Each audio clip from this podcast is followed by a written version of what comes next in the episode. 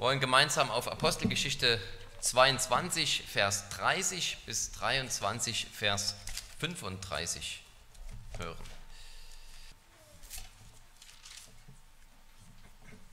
Der Kontext nur ganz kurz ist, dass Paulus in Jerusalem ist und er wurde dort im Tempel gesehen von den Sadduzäern und einigen Juden aus Asien, die sozusagen schon gegen ihn gesinnt waren. Und die haben einen Tumult angestiftet, ihm schwere Vorwürfe gemacht, er wäre gegen das Judentum, er wurde verhaftet von den Römern, äh, Claudius Lysias heißt der Chef, der hat aber keine Ahnung, was überhaupt los war. Und der Kontext ist eben, dass jetzt dieser Claudius Lysias, dem ja die die Rechtsprechung, Rechtsprechung obliegt als Römer, dass der eben herauszufinden versucht, warum die Juden überhaupt so ausgerastet sind und Paulus sogar töten wollten.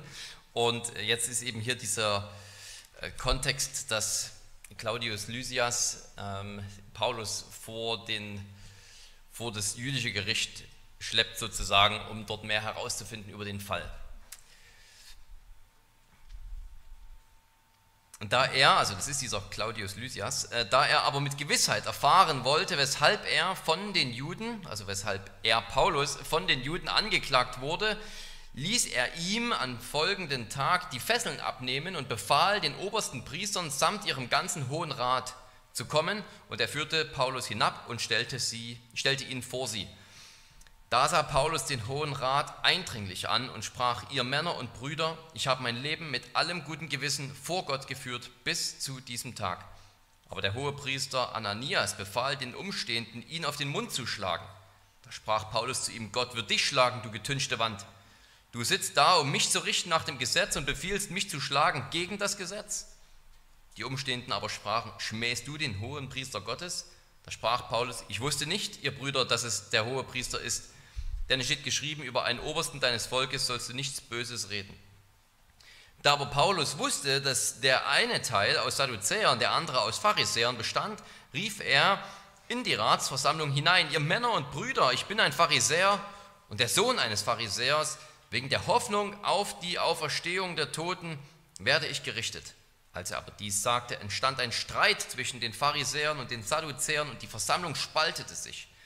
Die Sadduzäer sagen nämlich, es gebe keine Auferstehung, auch weder Engel noch Geist. Die Pharisäer aber bekennen sich zu beidem.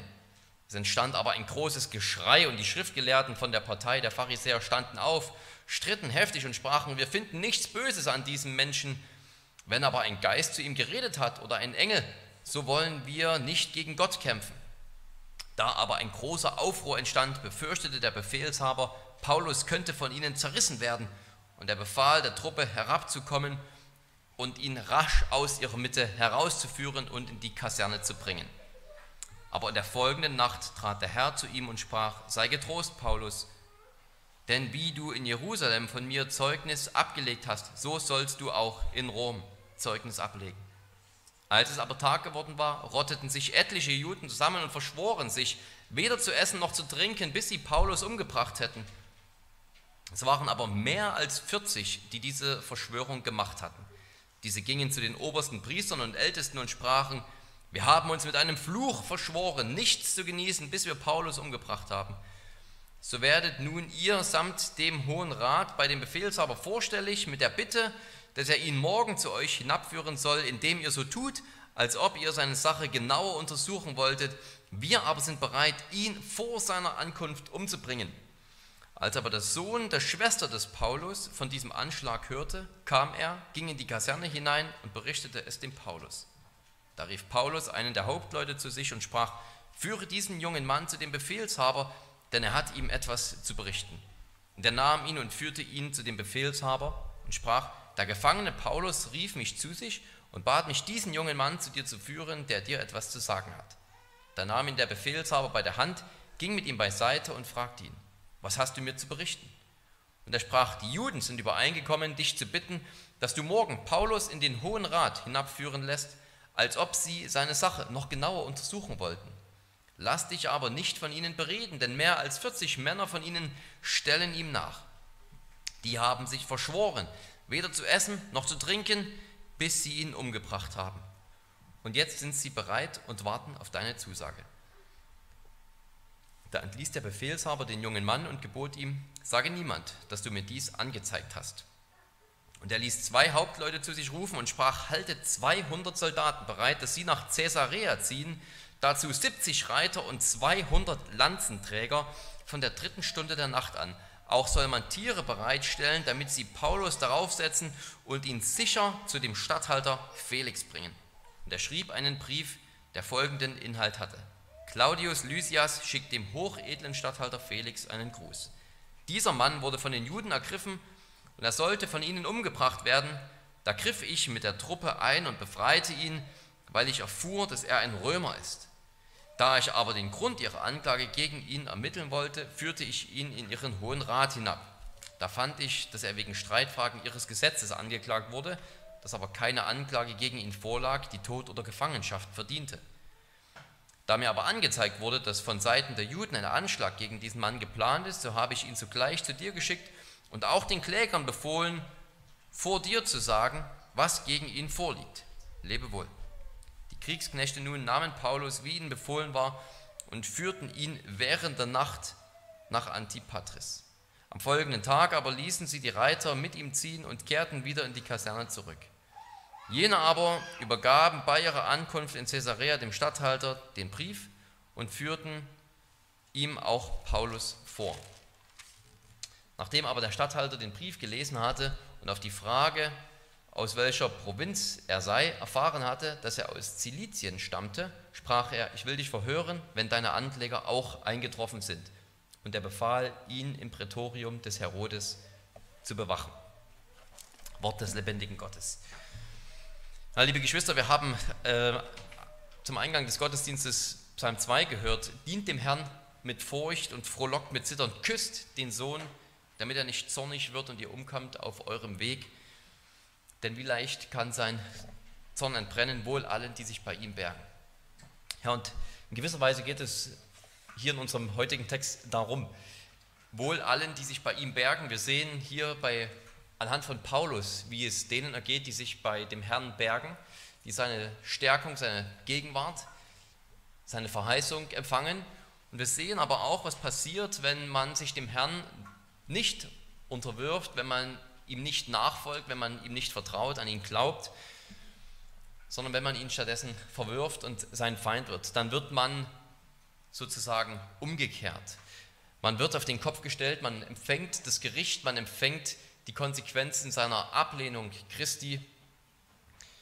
Man empfängt, man begegnet Christus als Richter statt als auferstandenen Heilsbringer. Und wir sehen beide Wahrheiten hier in unserem Text und beide sollen uns ganz persönlich betreffen, uns schockieren, uns hinterfragen, uns auf die Probe stellen, ob wir den Auferstandenen verworfen haben, wie unser Herz gegenüber dem Auferstandenen gerichtet, gepolt ist und uns, den Gläubigen, denen, die auf Christus vertrauen, natürlich auch diesen Mut, diesen Beistand zusprechen, den Paulus hier empfängt. Zuerst einmal wollen wir uns ansehen, wie eine Umkehrung durch die Auferstehung passiert. Also hier ist eine ganz verkehrte Welt in diesem, in diesem Text. Scheinbar wird alles auf den Kopf gestellt. Die Juden sind böse, die Römer werden Beschützer und diese verkehrte Welt, das kommt alles daher, dass Christus auferstanden ist und dass er als der auferstandene Herr regiert. Und wir wollen uns diese verkehrte Welt, was auch der Titel der Predigt ist, ansehen in zwei Punkten. Zuerst einmal sehen wir, wie alles verkehrt oder umgekehrt wird durch die Auferstehung Jesu. Die erste Umkehrung, die wir hier in diesem Text finden, ist sozusagen die das ist ein heilsgeschichtliches Event, könnte man sagen, ein heilsgeschichtliches Ereignis. Es ist das Ereignis der Auferstehung. Die Auferstehung selbst ist ja die Umkehrung schlechthin. Die Umkehrung des Todes ins Leben.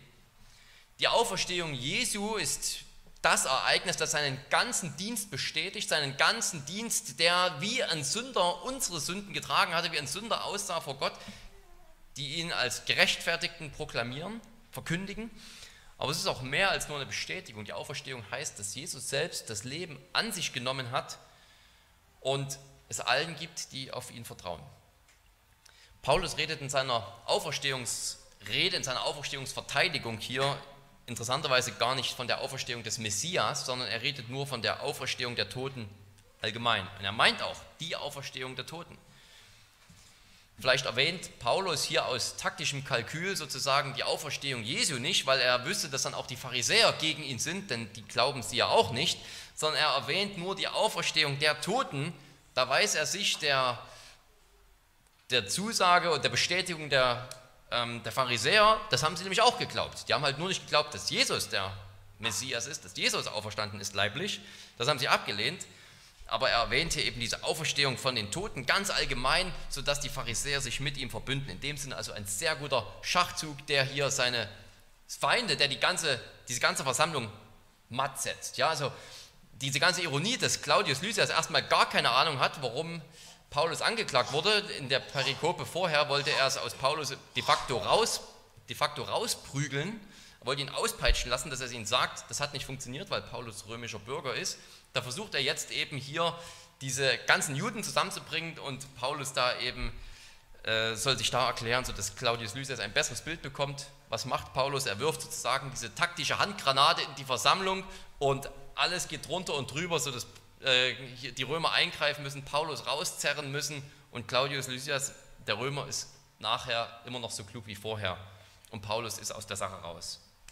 Also in diesem Sinne ein wirklich genialer Schachzug von Paulus. Aber er sagt es nicht nur aus taktischen Gründen. Es ist kein rein taktisches Manöver, sondern er ist tatsächlich überzeugt, dass die Auferstehung Jesu das entscheidende Ereignis ist, der ultimative Faktor, warum er jetzt angeklagt wird, warum er, der auch ein Jude ist, auch ein Pharisäer ist, der auch das Alte Testament liebt und den Gott des Alten Testaments, warum er jetzt von seinen Landsleuten angeklagt wird, warum sie ihn töten wollen sogar. Der Grund ist die Auferstehung der Toten. Und zwar ganz konkret dass der Herr Jesus auferstanden ist von den Toten, dass diese Auferstehung der Toten jetzt schon Realität ist in Jesus. Die Partei der Sadduzäer, das ist also eine jüdische Gruppierung, die hatten viele politische Interessen ähm, und aus denen kommt eben immer auch dann der hohe Priester. Die, die Partei der Sadduzäer, die hat die Auferstehung, die Lehre von der Auferstehung und dem ewigen Leben abgelehnt. Und die haben auch abgelehnt, dass wir nach unserem Tod in einer Art Zwischenzustand weiterleben. Das ist hier mit Geist oder Engel gemeint. Also die leben, lehnen nicht ab, dass es so etwas wie Engel gibt, sondern die meinen, was hier gemeint ist, ist, dass sie nicht an sozusagen den Zustand des Menschen in einem Geist oder engelhaften Zustand nach seinem Tod, äh, die lehnen das ab, dass es das nicht gibt, sagen sie. Und die Pharisäer, obwohl sie so häufig in den biblischen Geschichten die Feinde sind, werden hier ironischerweise gerade die Verteidiger des Paulus, äh, weil sie das, weil sie das glauben. Äh, und da merkt man auch, dass Geist oder Engel sich hier auf, nicht auf Engelwesen, sondern auf den Zustand des Menschen sozusagen vor seiner Auferstehung, aber nach seinem Tod bezieht, weil die Pharisäer ja genau das sagen. Die sagen, kann doch sein, dass Paulus tatsächlich ein Geist oder ein Engel erschienen ist. Also irgendjemand, der sozusagen nach seinem Tod noch weiterlebt. Und der ist Jesus, äh, Paulus entschieden. Unsere Botschaft, das wisst ihr, ist natürlich etwas anderes, viel mehr als nur, dass ein Geist erschienen ist. Jesus ist leiblich, leibhaftig auferstanden. Die Auferstehung ist nicht nur eine Möglichkeit, vielleicht ist ihm ein Geist entschieden, die erschienen. Die Auferstehung ist nicht nur eine Vision, ist nicht nur ein Geist, der Paulus vielleicht irgendwie begegnet ist, es ist nicht nur eine Geistererscheinung, sondern eine wahrhafte Auferweckung eines toten Menschen, inklusive der Wiederbelebung seines Körpers. Und diese Auferstehung der Toten ist die erste Umkehrung. Paulus verkündigt, dass, diese, dass Gott diese Umkehrung sozusagen dieser, dieser von dem Tod geknechteten Welt, dass Gott diese Umkehrung eingeläutet hat und dass das Leben da ist, dass Tote auferstehen können dass jeder aufersteht, der an Jesus Christus glaubt. Es ist Trost für jeden von uns heute, Trost für dich, dass diese erste Umkehrung eine Realität ist. Dass tatsächlich Paulus mit dieser für, für Römer unverständlichen und für Sadduzäer wirklich anstößigen Botschaft auftritt. Es gibt die Auferstehung von den Toten, sie ist real. Diese Auferstehung der Toten ist angebrochen in Jesus. Und jeder, der an ihn glaubt, auf ihn vertraut, der hat Anteil an dieser Auferstehung. Dass diese erste Umkehrung sozusagen eher implizit oder eher hinter dem Text, ja, dass Gott eben eingegriffen hat und dass Paulus nur deswegen, weil er glaubt, dass das wirklich passiert ist weil er dem Auferstandenen begegnet ist. dass er eben dafür auf der Anklagebank sitzt, dass er, das, dass er darauf vertraut. Es gibt die Auferstehung von den Toten. Das sozusagen fast eher im Hintergrund des Textes, sozusagen der, der Grund, warum wir jetzt hier sind in der Geschichte, wo wir sind. Paulus, der ein Jude ist, wie die Sadduzäer, soll aber von ihm getötet werden, weil er daran festhält. Die zweite Umkehrung, das ist vielleicht die spannendere oder die, wo sozusagen im Text viel mehr Wert drauf gelegt wird, ist, dass wir an den, dass wir an den Sadduzäern, an diesen führenden Juden sehen, dass sie, die doch eigentlich zu Gottes Volk gehören, zumindest dem Fleische nach, also Nachkommen Abrahams sind, dass sie zu Feinden Gottes werden, weil sie die Auferstehung ablehnen, weil sie den Auferstandenen ablehnen. Indem sie ihn ablehnen, werden sie zu den Feinden Gottes. Das ist sozusagen das ist eine ständige Ironie in der, in der Apostelgeschichte und hier ist nochmal ganz besonders unterstrichen, dass ausgerechnet diejenigen Paulus Gesetzesbruch vorwerfen, die das Gesetz am meisten selbst brechen. Die sagen, Paulus, du predigst gegen das Gesetz, du predigst gegen den Tempel, gegen das jüdische Volk. Und was machen sie? Sie brechen das Gesetz bei Schritt und Tritt. Weil sie die Botschaft der Auferlehnung ablehnen, sind sie es, die gegen Gott und sein Gesetz kämpfen. Wer die gute Nachricht ablehnt, der ist ihr Feind. Und umso mehr man davon hört und sie ablehnt, umso mehr wird man verstockt und verhärtet. Und hier sehen wir vor allem, wie sich die Juden dermaßen an der Auferstehung reiben und an dem Auferstandenen. Sie wollen das nicht wahrhaben, sie wollen diesen Christus nicht annehmen, obwohl sie nichts dagegen setzen können. Und sie müssen sich mit Augenzeugen auseinandersetzen, rumschlagen, die sagen, ich habe ihn gesehen, den Auferstandenen. Sie wollen das aber nicht. Was bleibt dann als einzige Version übrig? Kämpfen, dagegen kämpfen, das unterdrücken. Möglichst mundtot machen, indem man sie ermorden lässt. Bei, bei den Juden, da sehen wir hier diese, dass sie sich dermaßen daran reiben, dass sozusagen nicht einmal mehr eine normale wie man sich eigentlich vorstellen sollte, gerechte Gerichtsverhandlung stattfinden kann, sondern zuerst einmal sehen wir, dass Paulus bei seiner Gerichtsverhandlung hier geschlagen wird. Wir sehen natürlich, ähm, wir sehen natürlich oft, dass ähm, wir haben oft diese Frage, ja, was ist mit Paulus? Hat er wirklich gewusst, dass Jesus hier ein, äh, dass hier dieser Ananias ein hoher Priester ist? Hat er gewusst, wem er gegenüber sitzt oder hat er es nicht gewusst? Aber das Interessante ist doch erst einmal, dass Ananias oder Hananias, je nach eurer Übersetzung, Paulus auf den Mund schlagen lässt, einfach nur dafür, dass er sagt, ich habe vor Gott mit gutem Gewissen bis zum heutigen Tag gelebt. Sozusagen sein Unschuldsplädoyer. Ich habe mir nichts vorzuwerfen, vor allem könnt ihr mir nichts vorwerfen, die ihr mir sagt, ich predige gegen das Gesetz, gegen das Volk. Natürlich sagt Paulus von sich selbst, er ist der Größte, der Sünder. Er weiß, dass er vor Gott sozusagen nichts anderes, keine andere Gerechtigkeit vorzuweisen hat als die Gerechtigkeit Jesu Christi. Aber er sagt, diesen Sachen, die ihr immer vorwerft, ich bin völlig rein von ihnen. Und Paulus äh, und, und Ananias, auf diese simple Aussage lässt er ihn schon schlagen. Ja, also bevor wir darüber reden, war jetzt Paulus Reaktion berechtigt, was hat er gemeint, konnte er wirklich wissen, dass es Ananias war oder nicht, dass es ein Hohepriester ist und so weiter? Sollen wir zuerst einmal schockiert werden, ja, wie sozusagen die, die Sündhaftigkeit des Herz dieser Juden völlig eingenommen hat, wie ihre Ablehnung des Herrn zu so einem solchen Extrem heranwächst, dass sie schon bei einem normalen Satz sozusagen völlige Neutralität, Objektivität verlieren, die ein Richter eben haben soll und Paulus schlagen lässt. Und ich meine, ja, was für eine demütige Sache. Ich habe mir tatsächlich mal im Laufe der Predigtvorbereitung selber auf den Mund geschlagen. Ich weiß nicht, wie Paulus hier auf den Mund geschlagen wurde, vielleicht auch mit dem Faust ins Gesicht, aber sich selber auf den Mund schlagen ist schon irgendwie, man fühlt sich gedemütigt von sich selber. Könnt ihr mal probieren. Aber von jemand anderem auf den Mund geschlagen zu werden, ja, also, also, also sehr, sehr krass. Also das ist vielleicht nicht die schmerzhafteste Art, sozusagen gefoltert zu werden, aber es ist eine unglaublich demütigende Angelegenheit. Und Paulus lässt, muss das hier über sich ergehen lassen für diese Aussage. Ich habe vor Gott gelebt mit reinem Gewissen. Ich hab, bin unschuldig im Vergleich, also in Bezug auf die Sachen, die ihr immer vorwerft. Ja, und Paulus wirft natürlich darum auch dem Hohepriester hier die Heuchelei vor. Du sitzt da als der oberste Richter. Du sitzt da als, als Richter, als ein Oberster des Volkes. Du sagst, Du willst für das Gesetz eintreten und du übertrittst das Gesetz, indem du mich schlagen lässt, ohne irgendeinen Beweis. Meine Schuld ist nicht bewiesen, es gibt keinen Grund, mich schlagen zu lassen, sozusagen.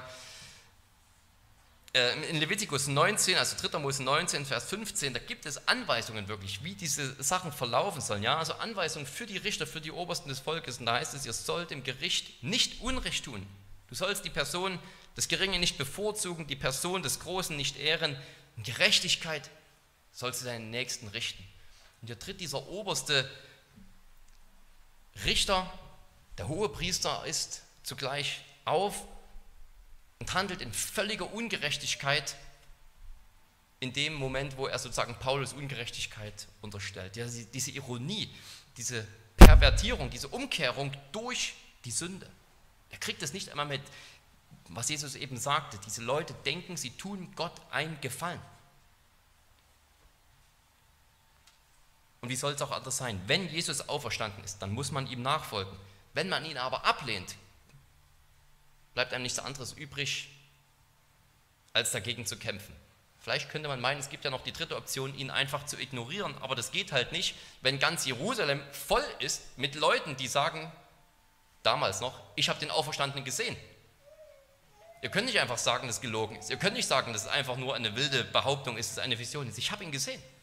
Damals noch. Ja, das kann man nicht ignorieren. Und entweder muss man sich diesem Anspruch stellen und diesen Herrn anerkennen, dem Herrn dienen mit Furcht und Zittern, seine Füße küssen, sozusagen sich ihm unterwerfen, oder man muss einfach dagegen kämpfen, solange bis nichts mehr da ist, womit ich sozusagen konfrontiert werde, womit ich mich herumschlagen muss.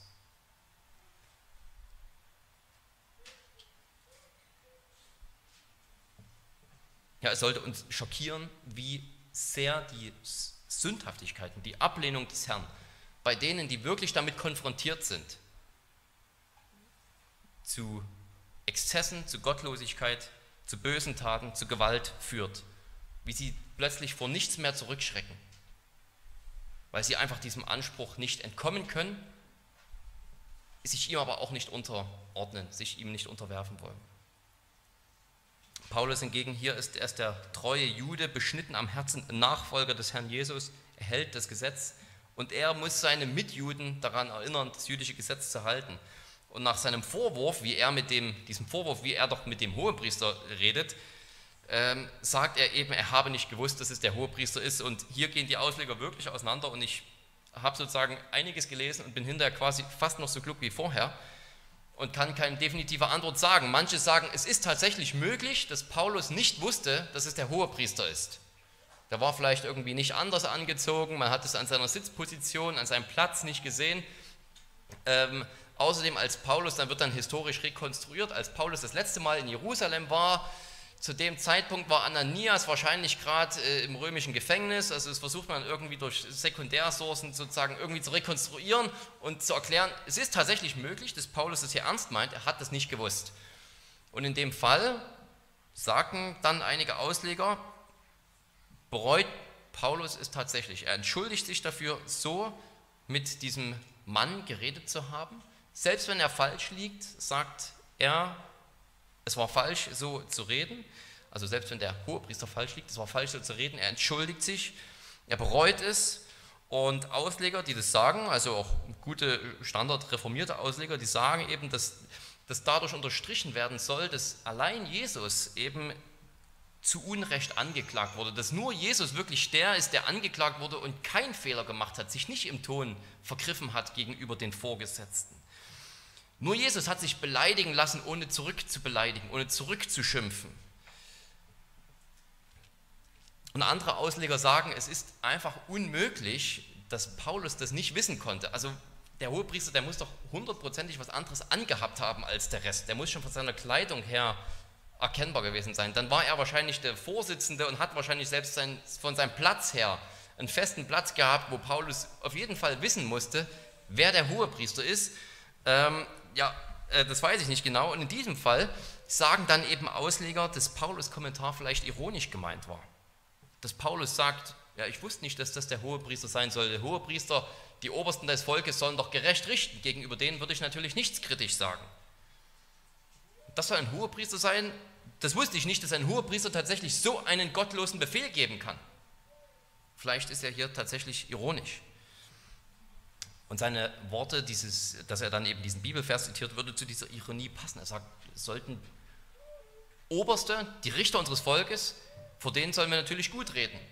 Die Tatsache, dass ich jetzt hier diesen Menschen als Heuchler beschimpfe, beweist doch nur, dass er nicht der oberste Richter ist, dass er verworfen ist, dass ich ihn nicht als Hohepriester anerkenne, sondern allein Jesus Christus.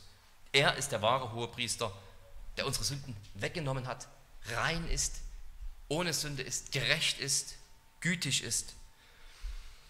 Es gibt ja also mehrere Optionen unter den Auslegern, jede mit theologisch richtigen Elementen. Entweder die Notwendigkeit, uns zu demütigen, wenn wir etwas falsch gemacht haben, wenn wir uns im Ton vergriffen haben, und der Hinweis darauf, dass Christus allein das unschuldige Gottes Lamm ist, der sich zur Schlachtbank hat führen lassen, ohne Widerwort und ohne zu schimpfen.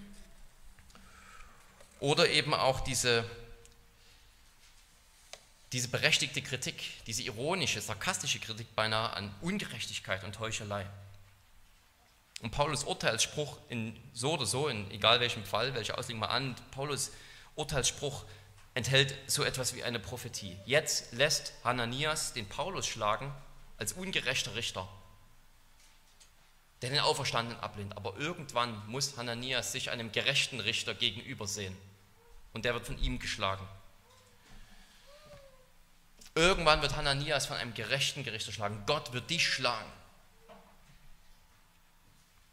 Das ist die ultimative Umkehrung, dass diejenigen, die, die den Auferstandenen ablehnen, genau diesen Auferstandenen als ihren Richter haben. Das Leben ist bei ihm und in seiner Ablehnung ist der Tod. Diese ultimative An Umkehrung, die Paulus hier sozusagen prophetisch ausspricht, er sagt, du willst mein Richter sein, Gott ist dein Richter. Gott ist dein Richter, weil du nicht einfach nur mich verwirfst, sondern du verwirfst Christus.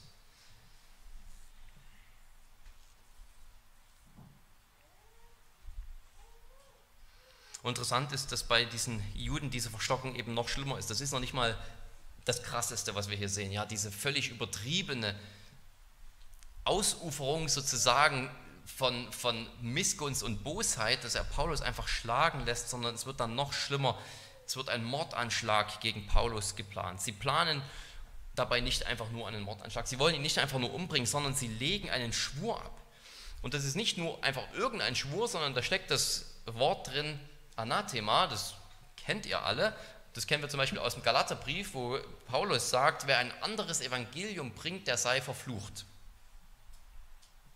Und so nehmen diese Juden hier ironischerweise in dem Denken, sie würden Gott einen Gefallen tun, einen Fluch auf sich und sprechen über sich selbst das Anathema, diesen Fluch aus und sagen, wir sollen verflucht sein von Gott wenn wir diesen Paulus nicht töten. Wir schwören, dass wir nicht essen und trinken unter Anrufung des Fluches Gottes, bis wir Paulus getötet haben. Ja, und ich meine, das ist die, das zeigt uns hier wirklich hoffentlich etwas von dieser Sündhaftigkeit der Sünde, dass diese, dass diese Menschen, diese, diese Leute, die zum auserwählten Volk Gottes gehören, zum Volk der Juden, die dazu die die Empfänger aller Verheißungen sind, die leiblichen Nachkommen Abrahams, dem Gott gesagt hat, ich will dich segnen, dass diese Leute sich selbst verfluchen, den Fluch Gottes über sich ausrufen und sagen, Gott soll uns bestrafen, wenn wir in unserem Vorhaben, Paulus zu töten, keinen Erfolg haben. Sie verfolgen die Kirche nicht bloß, sondern sie wollen Gott auf ihrer Seite haben. Sie nehmen für sich in Anspruch, Gott auf ihrer Seite zu haben. Das ist die Zuspitzung der Gottlosigkeit, das ist die Zuspitzung der Verstockung, die daher kommt, dass man nicht wahrhaben will, dass Christus auferstanden ist. Es ist die ultimative Konsequenz, wenn man sich diesem, dem Anspruch des Herrn Jesus entzieht. Dass man sagt, ich kämpfe sogar gegen euch, und das ist moralisch das Richtige. Wie wir es vielleicht heute formulieren würden, wie es heutige Heiden formulieren würden, die keinen Fluch mehr in Anspruch nehmen würden, aber es ist das gleiche Prinzip. Ich glaube, wir sind manchmal vielleicht solchen, was heißt manchmal? Ich denke, wir sind solchen Widerstand, wie Paulus den hier erfährt, gar nicht mehr gewohnt, weil viele Ungläubige, die wir kennen, einfach sagen würden, ich habe ja nichts gegen euch, ich will euch ja nicht umbringen, ist mir einfach egal, was ihr sagt. Ich bin euch ja nicht feindselig gesinnt, ist mir einfach Schnuppe, ob ihr sagt, dass der Herr auferstanden ist oder nicht. Ich glaube es einfach nicht.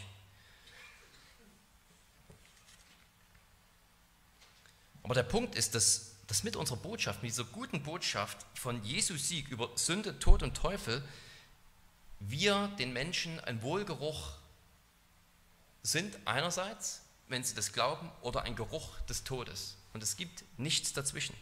Wir sind, entweder Verkündiger, wir sind entweder Verkündiger der Weisheit Gottes und der Kraft Gottes, denen die berufen sind, oder wir sind ein anstößiger Stolperstein. Und vielleicht ist vielen Menschen um uns herum tatsächlich einfach nur egal, was wir über die Auferstehung behaupten, weil wir ihnen gar nichts davon sagen, weil wir sie gar nicht damit konfrontieren. Und ich meine nicht irgendwie mit einer Holzhammermethode unfreundlich einfach sagen, ihr ist auferstanden, muss, sondern dass wir sie nicht konfrontieren im Sinne, dass wir einfach darüber reden und sagen, die Auferstehung ist eine Realität. Die leibliche Auferstehung von den Toten ist eine Realität. Sie ist wahr. Es ist einer auferstanden von den Toten und wir können nicht einfach unser Leben weitermachen, als wäre das nicht passiert, als wäre das nicht eine Realität, als hätte das keine Konsequenzen für uns. Die Auferstehung von den Toten, so sollen wir es den Leuten wieder sagen, es ist kein Hirngespinst, das ist keine Lüge, das ist nicht etwas, was sich die Jünger einfach eingebildet haben, was sie sich gewünscht haben, sondern es ist wahr. Und dieser Auferstandene ist der Richter. Darum glaubt und kehrt zu ihm um. Und vielleicht, wenn wir so anfangen mit Reden, wenn wir die Auferstehung wieder so betonen, als wirklich dieses, als dieses Ereignis, was wirklich sozusagen diese Welt umkehrt und Leben in den Tod hineinbringt und Licht in die Finsternis und alles umkehren kann und auf den Kopf stellen kann, wenn wir das so verkündigen, auch als etwas, was unser eigenes Leben auf den Kopf gestellt hat, vom Tod zum Leben, dann merken wir vielleicht wieder, tatsächlich bei Sündern, die ihn ablehnen, die ihn nicht haben wollen, wird auch ihr Leben auf den Kopf gestellt und sie werden immer mehr verstockt. Und sie meinen, das Richtige zu tun und tun dabei immer Schlimmeres und Schlimmeres. Nicht, weil wir das wollen, ist das so, sondern weil das das Wesen der Sünde ist, das Wesen der Unwiedergeborenen, dass sie einfach sich diesem Anspruch nicht entziehen können. Was bleibt dann übrig? Dagegen kämpfen. Wenn sie keinen Raum mehr haben, um es zu ignorieren, weil wir einfach davon reden, weil wir davon voll sind, weil wir davon sogar freudig überfließen und es unser Leben bestimmt, dann gibt es weniger und weniger zumindest neutralen Boden für sie, auf den sie sich zurückziehen können und sagen können, ich bin euch nicht feindselig gesinnt, ist mir einfach wurscht. Sie müssen Stellung beziehen. Jeder von uns muss Stellung beziehen zu dieser Tatsache, zur Tatsache der Auferstehung. Es ist so wunderbar, dass hier nach diesem ganzen Streit über die Auferstehung, in dem Paulus drin ist, in dem er sozusagen, ja, zumindest aus der Perspektive des Claudius Lysias, beinahe zerrissen worden wäre, sind halb über ihn hergefallen und haben ihn irgendwie hin und her gezogen, was weiß ich nicht, was da gemeint ist oder wie das ausgesehen hat, dass in diesem ganzen Streit über die Totenauferstehung der auferstandene Paulus in dieser Nacht tatsächlich begegnet. Paulus, der sitzt in seiner Gefängniszelle wegen dieser Auferstehungshoffnung und diesem Vertrauen und der Auferstandene begegnet ihm und sagt ihm, sei mutig. Lass den Kopf nicht hängen. Ich habe immer noch einen Plan für dich. Du musst nach Rom gehen. Wir wissen die Form dieser Erscheinung nicht, vielleicht war es in einem Traum, in einer Vision. Lukas will auch diese Information gar nicht geben, er will nur sagen, Jesus war bei ihm. Die Auferstehung ist eben nicht einfach nur irgendein Hirngespenst, nicht nur irgendetwas, was er sich ausgedacht hat, sondern was er gerade noch behauptet hat. Ich stehe hier wegen der Auferstehung der Toten das darf er jetzt selbst noch einmal sehen. Der Herr gibt ihm noch einmal etwas davon zu kosten, noch, äh, noch einmal zu schmecken, sozusagen von dieser Verkündigung, von der Wahrheit dieser Tatsache. Der Auferstandene steht ihm bei und ist bei ihm im Gefängnis und sagt: Sei guten Mutes. Du musst diese gleiche Wahrheit, meine Sache, auch noch in einer anderen, noch wichtigeren Stadt bezeugen, nämlich in Rom. Und das ist der Wendepunkt der Geschichte. Und es ist eine Umkehrung der Geschichte. Jerusalem, das sozusagen seit David es zum, zum Zentrum seines Reiches gemacht hat, zur Hauptstadt und zum Ort, wo der Tempel steht und so weiter. Jerusalem wird umgekehrt. Das Tempelsystem ist verworfen. Das Tempelsystem hat den Herrn verworfen und wird verworfen. Die führenden Juden, die lehnen den Herrn Jesus ab und sie werden dann verworfen. Die Information kriegen wir von Lukas nicht, die wissen wir von anderen Geschichtsschreibern. Der Hananias tatsächlich, der wurde später noch ermordet. Aber selbst wenn das sozusagen völlig irrelevant für uns wäre, wissen wir ja, dass diese Verwerfung des Herrn, die, diese auch letzte Verwerfung des Auferstandenen hier durch das ganze Jerusalemer Tempel und jüdische Führungssystem, die führt dazu, dass letzten Endes Israel, Jerusalem, verworfen wird. Und 70 nach Christus wird Jerusalem dem Erdboden gleichgemacht. Das ist der Wendepunkt der Geschichte. Das ist der Wendepunkt der, und die Umkehrung der Geschichte, die wir hier in dieser Verwerfung sehen. Paulus sollte noch einmal nach Jerusalem gehen. Er sagt, Jesus sagt ihm, du musstest hier in Jerusalem noch einmal meine Sache bezeugen. Du solltest hierher kommen. Du als der, der mich gesehen hat, der einzeln Pharisäer war oder immer noch Pharisäer ist. Und einer, der in der ganzen Strenge und dem Eifer des Gesetzes erzogen wurde, du solltest hier noch einmal bezeugen. Und die Konsequenz ist, dass er hier fast zerrissen und erschlagen und getötet wurde. Und Jesus macht sich auf zur nächsten Stadt mit Paulus. Du musst nach Rom gehen. Das wollen wir uns im zweiten Punkt ansehen, diese Umkehrung in der Vorsehung, die äh, Paulus erleben darf und die uns auch ja, ein, ein hoffentlich so großer Mutmacher und Trost ist.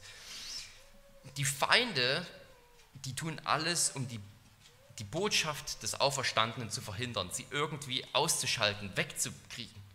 Und der Auferstandene, der erscheint Paulus und sagt, du musst nach Rom gehen. Jesus tut alles dafür, dass diese Botschaft auch nach Rom kommt, während die Feinde alles dafür tun, dass diese Botschaft ganz und gar im Sand versickert. Und wer wird wohl gewinnen? Jesus macht ihm diese Zusage, sagt, du musst nach Rom und prompt am nächsten Tag wird dieser Anschlag geplant und es ist Jesus, der hier diese Räder in Gang setzt, um das nächste Ziel anzusteuern. Wir haben das im Neuen Testament immer wieder bei Johannes und auch oft bei Lukas, dieses sogenannte göttliche Muss. Du musst. Wenn, wenn irgendjemand etwas muss, wenn Jesus etwas machen muss, wenn Paulus etwas machen muss, dann ist es ein göttliches Muss. Du musst meine Sache in Rom bezeugen. Das ist Jesu Plan. Daran wird nichts gerüttelt, das kann nicht vereitelt werden, das kann nicht verhindert werden, das wird so kommen. Und das heißt nicht, dass Paulus hier in einer schönen Luxuslimousine nach Rom kutschiert wird, aber es heißt, dass das Ziel gewiss ist. Der Weg dahin bleibt für Paulus gefährlich, sogar lebensbedrohlich, aber der Herr hält seine schützende Hand über ihn durch seine gute Vorsehung und sagt, du musst nach Rom, ich werde dafür sorgen, und das Besondere daran ist, dass Jesus nicht einfach nur irgendwie dafür sorgt, sondern wieder durch diese Umkehrung, in dem plötzlich die Römer die Beschützer des Paulus werden. Im Abschnitt direkt vor unserer Geschichte, ich hatte es schon erwähnt, da wollte Paulus, äh, da wollte Claudius Lysias den Paulus noch auspeitschen lassen. Äh, das konnte er dann leider nicht, sozusagen aus seiner Perspektive, weil sich herausgestellt hat, dass Paulus auch ein Römer ist. Also hier, da war der Römer sozusagen noch ein Feind des Paulus und jetzt muss er Paulus beschützen und sogar für sicheres Geleit für Paulus sorgen, dass er nach Caesarea kommt. Das ist, die, das ist eine, eine Umkehrung der Dinge und eine göttliche Vorsehung, wie sie nur unser Herr zustande bringt. Das ist eine Ironie, wie sie nur unser Herr zustande bringt. In der ganzen Geschichte sehen wir die Hand des Herrn am Werk. Ja, sein Erscheinen in der Gefängniszelle gegenüber dem Paulus, das könnte als so etwas wie eine Überschrift gelten für das, was kommt. Jesus leitet jetzt Paulus nach Rom. Du musst nach Rom, das ist das Ziel. Und das dauert bis Kapitel 28, bis ans Ende der Apostelgeschichte, dass dieses Ziel erreicht wird. Und dann ist die Apostelgeschichte zu Ende. Aber Jesus erreicht dieses Ziel. Du musst nach Rom, du kommst nach Rom. Und das Erste, was passiert, ist, dass wir aus dem Nichts heraus den Neffen des Paulus treffen, also den Sohn seiner Schwester. Bisher wussten wir nicht einmal, dass Paulus überhaupt einen Neffen hat, dass er überhaupt eine Schwester hat, wussten wir nicht. Äh, und jetzt ist dieser Neffe zufällig gerade in Jerusalem. Und der ist nicht nur gerade zufällig in Jerusalem, der ist gerade zufällig noch dort, wo sich die Leute gegen Paulus verschwören, einen Mordanschlag Plan. Natürlich ist es kein Zufall, sondern es ist die Hand des Herrn, die auf den Onkel Paulus aufpasst. Wir haben so oft in der Apostelgeschichte gesehen, wie Jesus übernatürlich eingreift. Übernatürlich greift er ein und schickt einfach seinen Engel und dann holt er Petrus und Paulus, äh, Petrus und Johannes aus dem Gefängnis raus. Petrus holt er raus aus dem Gefängnis, der kriegt das nicht mal mit, der denkt, er träumt dabei. Äh, Paulus wurde durch ein Erdbeben sozusagen aus dem Gefängnis befreit. So oft sehen wir dieses übernatürliche Eingreifen. Und äh, hier merken wir jetzt, dass der Herr die gleichen Wunder tun kann durch seine ganz gewöhnliche Vorsehung. Jesus muss nicht übernatürlich eingreifen. Und wir erwarten ja sogar aufgrund unserer Theologie, dass mit dem allmählichen Ende der Apostelära auch das übernatürliche Wirken allmählich zurückgefahren wird. Aber das heißt nicht für eine Sekunde, dass der Herr weniger auf einen jeden von uns, auf jeden seiner Diener aufpasst. Es wird wunderbar in unserem Heidelberger Katechismus zusammengefasst. Die allmächtige und gegenwärtige Kraft Gottes erhält alle Geschöpfe und regiert sie so, dass alles, was mir, alles, was dir widerfährt, nicht durch Zufall, sondern aus seiner väterlichen Hand zukommt. Dann heißt es weiter in Frage 28, alle Geschöpfe, auch die Feinde des Evangeliums, ist klar, sind so in der Hand Gottes, dass sie sich nicht ohne seinen Willen regen noch bewegen können. Und sie können sich nicht nur ohne den Willen des Herrn nicht regen und bewegen, sondern sie müssen sogar seinen Zielen dienen. Und so sehen wir einmal mehr diese Wahrheit, die wir bereits im, Buch, im ersten Buch der Bibel gelernt haben, im Buch Genesis. Sie meinten es böse, Gott aber hat es gut gemacht. Die Juden meinten es böse und Gott hat es so gemacht, der Herr Jesus hat es so gemacht, dass, dieses, dass dieser Mordanschlag Paulus Ticket nach Caesarea ist. Mit fast 500 äh, Mann, Hälfte der 1000, 500 Mann Besatzung wird er nach Caesarea geschickt. Jesus, der war selbst unter Feinde gekommen, aber im Gegensatz zu Paulus ist er nicht mit dem Leben davon gekommen. Paulus ist unter die Juden und die Römer gekommen und damals waren ihm alle Feind, so dass er von den Römern an ein Kreuz geschlagen wurde. Aber auch das war ein göttliches Muss, der göttliche Plan. Jesus musste sterben, weil sein Tod und seine Auferstehung Leben bringt. Und die Feinde meinten es böse in, in dem Mordanschlag gegen Jesus und Gott hat es gut gemacht und das Leben für uns alle hervorgebracht. Und dieses Zeugnis von Jesus, der sterben musste um unserer Sünden willen, dieses Zeugnis muss jetzt auch Paulus, sein Diener, bis nach Rom bringen der auferstandene Herr selbst wird dafür sorgen. Erst hatten die Römer noch dafür gesorgt, dass Jesus in Jerusalem an einem Kreuz hingerichtet wird. Und nun sorgen sie durch Gottes Vorsehung dafür, dass Paulus unter dem Schutz der Römer die Botschaft des Gekreuzigten sogar bis nach Rom bringen wird. Und so verlässt er im Schutz der Nacht und einer kleinen Privatarmee Jerusalem zum letzten Mal. Liebe Geschwister, so wie Paulus mutig sein soll, diese Aufforderung erhält, mutig zu sein, so werdet auch ihr hoffentlich aus dieser Botschaft ermutigt. Was jeder von uns hier verstehen und glauben muss, ist die beständige Fürsorge Jesu für jeden von euch. Paulus hat in seiner kurzen Zeit in Jerusalem einiges durchgemacht und doch erfüllt sich der ganze Plan des Herrn und Paulus ist wieder auf dem Weg. Die Sadduzäer konnten ihn nicht töten, die Pharisäer verteidigen ihn sogar, die Heiden konnten keine Schuld an ihm finden, wie Claudius Lysias in dem Brief dann schreibt, und schicken ihn jetzt sicher, verwahrt, sogar beritten nach Caesarea. Jesus steht dir bei, bei deiner Not. Und manche fühlen vielleicht heute Nachmittag eine Not, die, die keiner von uns kennt. Manche fühlen sich von euch vielleicht geprügelt sozusagen, weil deine Lebensumstände auswegslos erscheinen und deine Nachbarn, vielleicht deine eigene Familie dir das Leben schwer macht. Und manchmal ist mehr Dunkelheit zu sehen als Licht.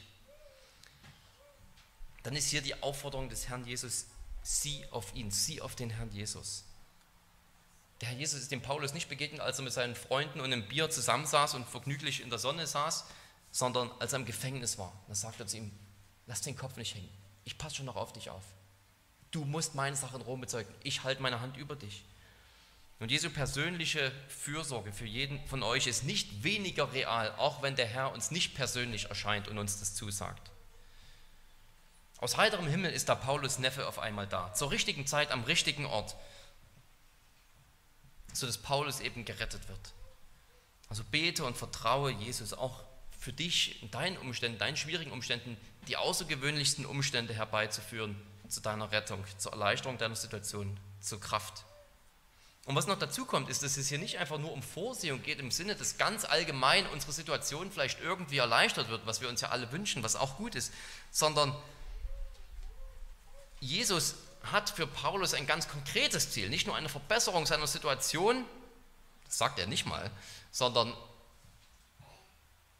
dass Paulus weiterhin auch an einem anderen Ort Jesus dient und Jesus bezeugt.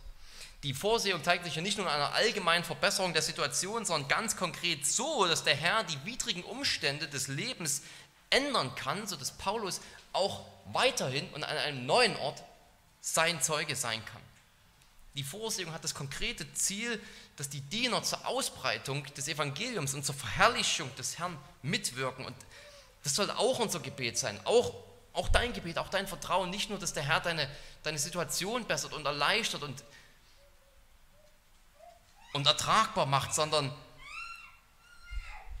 dass der Herr es so wendet, dass sein Name durch dich nicht verlästert, sondern geehrt und gepriesen werde. Lasst das euer Gebet sein. Wende es so, Herr, meine Umstände durch deine Vorsehung, durch deine Führung, dass du durch mich gepriesen wirst. Und dass die Leute durch mich merken, durch mein Verhalten, durch das, was ich sage oder nicht sage und tue oder nicht tue, dass ich einem Meister und einem Herrn im Himmel diene, dem ich mein ganzes Leben anvertraut habe. Lass mich so leben, dass die Leute merken, dieser Jesus, dem der Simon, der Erik, der Sebastian, dass dieser Jesus, dem diese Leute dienen, den will ich auch kennenlernen. Lass mich so leben, dass, dass die Leute merken, diesen Jesus, dem ich diene, den will ich auch kennenlernen. Gebrauche mich so in deiner Vorsehung. Nicht nur zur Erleichterung meiner Situation, sondern zur Vergrößerung deiner Ehre. Wir sehen hier diese zwei Umkehrungen im Text. Diese Umkehrung durch die Auferstehung von den Toten, Auferstehung zum Leben für all die an den Herrn glauben. Tote werden lebendig gemacht, aber auch die Umkehrung aller Sünder zum noch schlimmeren, zum noch gottloseren. Der gesetzestreuen Juden zum Gesetzesbruch, zum Ungehorsam, weil sie sich an der Auferstehung reiben. Und jeder von uns ist aufgefordert, sozusagen an den Herrn Jesus Christus zu glauben, damit er nicht auch so umgekehrt wird und sein Herz weiter verstockt wird sondern stattdessen, dass wir das Leben finden in Jesus Christus. Wer an ihn glaubt, hat das ewige Leben. Wer Christus ablehnt, ist sein Feind. Und niemand kann sich seinem Anspruch oder seiner, der Tatsache der Auferstehung entziehen. Und vielleicht meinst du, ich bin doch der Auferstehung nicht feindlich gesinnt, wie diese Sadduzäer es waren. Mich interessiert es einfach nicht. Aber auch ignorieren, das geht einfach nicht. Ausblenden geht nicht.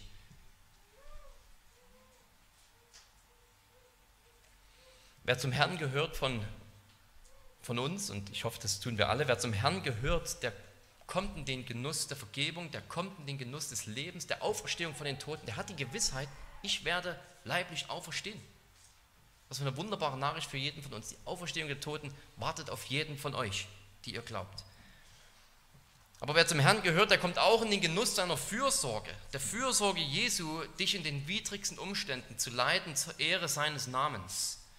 Werkzeug, effektives Werkzeug in seiner Hand zu sein zur Ehre seines Namens. Wir kommen jetzt hier zum Tisch zusammen gleich und wir, wir essen das Brot, wir essen den Wein und Jesus sagt, so oft ihr von diesem Brot esst und so oft ihr von diesem Kelch trinkt, verkündigt ihr den Tod des Herrn, bis er kommt. Und der Jesus wird kommen. Dann wird es die Auferstehung der Toten geben und das ewige Leben wird es geben.